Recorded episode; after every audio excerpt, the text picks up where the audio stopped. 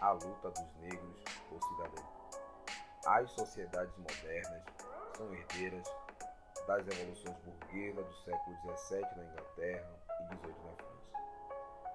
Esses acontecimentos históricos estabeleceram um novo padrão de organização social e política que alcançou boa parte dos países e insiste em continuar avançando. Este avanço se dá a partir de padrões de sociabilidade e de civilização que tem como tripé o Estado de Direito que protege indivíduos e cidadãos. É a partir dos direitos que as garantias civis, políticas e sociais se mostram. Contudo, o processo de conquista e de desenvolvimento da cidadania não seguia um padrão evolutivo e uniforme em todos os estados. Ela aconteceu de maneira diferente e disforme, atendendo sempre aos interesses de pequenos grupos. Para as colônias europeias da América, as revoluções modernas significaram a formação dos estados independentes. Tais estados, entretanto, diferente das metrópoles de que se separavam, não tinham a possibilidade de se formar como Estado-nação inclusivos para todos os seus habitantes, ou mesmo para todos os nativos de seus territórios. Eram incapazes de estender o Estatuto da Cidadania Moderna e o sentimento de pertencimento nacional que lhe era atrelado para todo o corpo social. No caso do Brasil, a instituição da escravidão como base para a exploração do trabalho servil impediu a organização de uma unidade nacional por igualdade de direitos. Mesmo o mais básico direito político, o direito ao voto, foi restrito até 1988. O processo de construção da cidadania no Brasil passou necessariamente por duas etapas. Primeiro, a abolição da escravidão.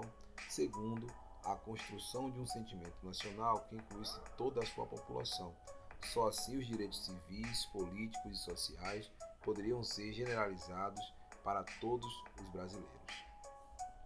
Os primeiros anos da República foram difíceis para o exercício da liberdade pelos ex-escravos, pelo povo em geral. No período da estabilização dessa nova ordem política e social, ocorreram vários movimentos radicais entre as elites dirigentes e o povo. Nos anos que se seguiram, a ideia de democracia racial imperou na agenda política do Brasil à medida que os movimentos sociais negros eram inviabilizados pelos constantes governos autoritários que ascenderam ao poder. Foi o processo de instauração da nova República em 1985 e a promulgação da Constituição de 1938 que possibilitou o reaparecimento do movimento negro, agora renegando a ideia de democracia racial e abraçando uma agenda de defesa dos direitos humanos e dos direitos civis e sociais dos negros se iniciou uma fase de denúncia radical da precariedade dos direitos dos cidadãos negros através da criação de múltiplas ONGs voltada para a advocacia de direitos individuais, como os serviços de SOS Racismo e a formação de organizações populares que passaram a agir em torno de atividades de cultura, de educação, de emprego e saúde. Um movimento de ruptura com a ideologia da democracia racial e defesa da igualdade racial que conduziu demandas por ações afirmativas nas áreas de emprego, educação e saúde, mas que não conseguiu se fazer realidade na agenda política de Camaçari. Na cidade de Camaçari, o poder político não entendeu que a simples igualdade de tratamento escrita na ordem democrática anterior deixou de ser satisfatória e que se almejava nesse momento era o desmantelamento das desigualdades raciais através de políticas públicas de discriminação positiva porque essa é a condição para que os negros possam alcançar a plena cidadania nessa cidade.